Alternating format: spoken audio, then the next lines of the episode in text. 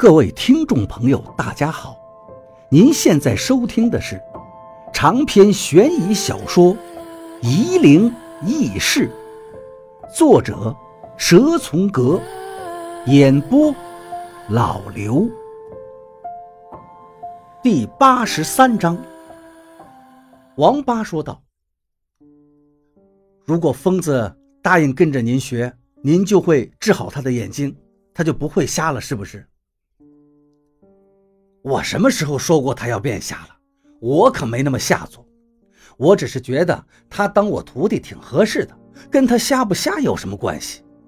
赵一二笑了两声，可是那个傻子竟然不知好歹，好像我老赵喜欢求人，还求着他给我当徒弟似的。王八说道：“他不愿意是有他的原因的，他受过刺激，一个草帽人给他的刺激太深了。”他所以才很排斥这个事儿，有可能不是草帽人这么简单吧？赵一二打了个哈欠，突然改变了话题。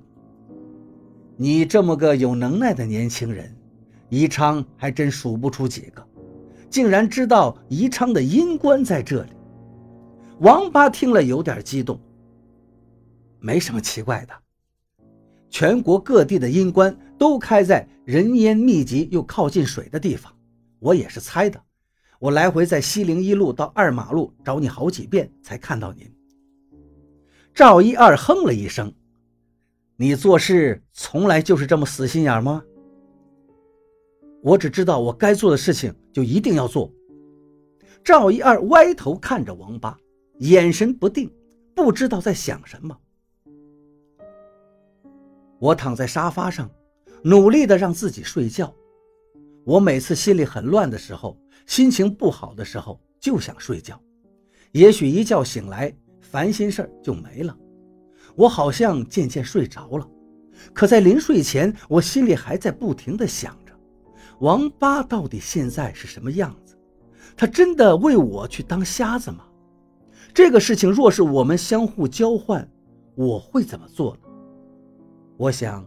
我最多只会安慰他吧，说不定心里还阴毒的幸灾乐祸。谁叫你小子命好，现在吃到苦头了吧？这个想法太恶毒了。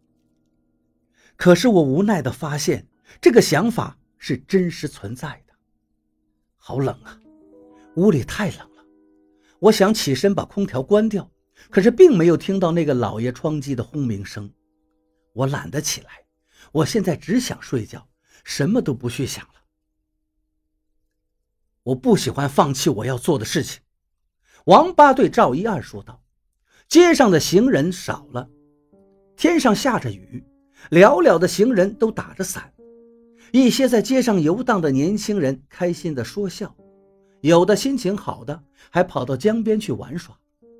可是江边有好多人一处一处的烧着纸钱。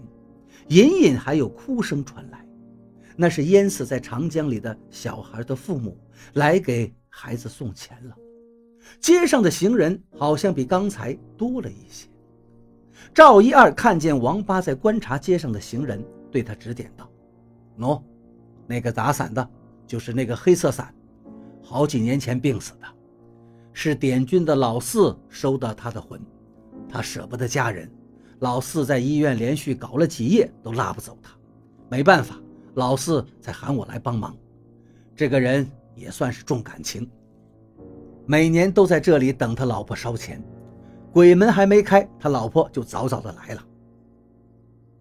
不是鬼门还没开吗？还没到子时啊？王八问道。不一样的，鬼门开了，这街上就是鬼魂的街道，但现在还不是。这时候街上的人比鬼多，等子时过了，街上的鬼就比人多了。赵一二轻声说道：“你在哪本书里看见七月半的时候，飞到子时之后鬼才出来？”王八心头一凛，听了赵一二说的话，他继续打量着那个打伞的人。那个人静静地站在一棵树的旁边，安静地站着，黑伞把他的上半身都盖住了。那个人或者那个鬼和伞都立在淅淅沥沥的雨水里，一动不动。还等什么呀？赵一二不屑地说道：“每年都来等，他老婆头三年每年都是今天来烧纸，选这个地方烧纸，这地方应该和他们有很深的渊源吧？但这可不是烧纸的地方。”王八想着，说不定就是他们在这里认识，或者是男人没死的时候，两个人在这里有过美好的回忆吧。他老婆第四年就不来了。可是他还是在这里等，有什么等头？死都死了，牵挂这么多干嘛？难道他老婆要守他一辈子啊？王八听赵一二念念叨叨的说着，忽然醒悟，赵一二是在故意岔开话题，他不想说疯子的事情。王八对赵一二说道：“赵先生，我想问问您，疯子的眼睛到底会不会出问题？出了问题怎么样？”不出又怎么样？王八明白了，赵一二其实很在意疯子不愿意跟他学手艺这个事儿。赵一二的心胸看来也不是那么宽广。这世上有谁愿意做个瞎子呀？王八说道。徐老弟瞎了好啊，干我们这一行的，不知道有多少人想跟他一样变瞎呢。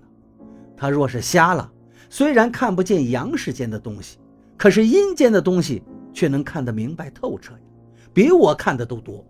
到时候他就能成为湖北、四川一带数一数二的术士，受很多同行敬仰。王八愣住了，可惜呀，他不知道自己的本事。赵一二挠挠头，他竟然不愿意。王八心里一紧。他弄不明白，到底是赵一二会找个瞎子当接班人呢，还是当了他的徒弟后会变成瞎子？这也许是个鸡生蛋，蛋生鸡的问题。王八不想在这个问题上面过多纠缠。那我能代替他吗？能啊，不过你要和他一样，也许会变瞎呀。赵一二轻松地说道：“你要是变瞎，可是真的瞎了。”因为你不具备他的生辰水分，他与生俱来的命格你都没有。你瞎了以后，所有的法术呀，都得跟常人一样，一步一步的去学。王八在愣着，心里还在犹豫着。赵一二说的太现实了，虽然他有心理准备，但他还是不能一下子接受。你要想好哦。赵一二又一次提醒他。我醒了，是的，我又醒。我还是感觉冷，身上好冷，我冷得全身发抖。屋里的气味很冲，那个死丫头用的粉底飘得屋里到处都是。我咳嗽的差点喘不过气来，一股摩斯的酒精味道把我的鼻腔烧得火燎咦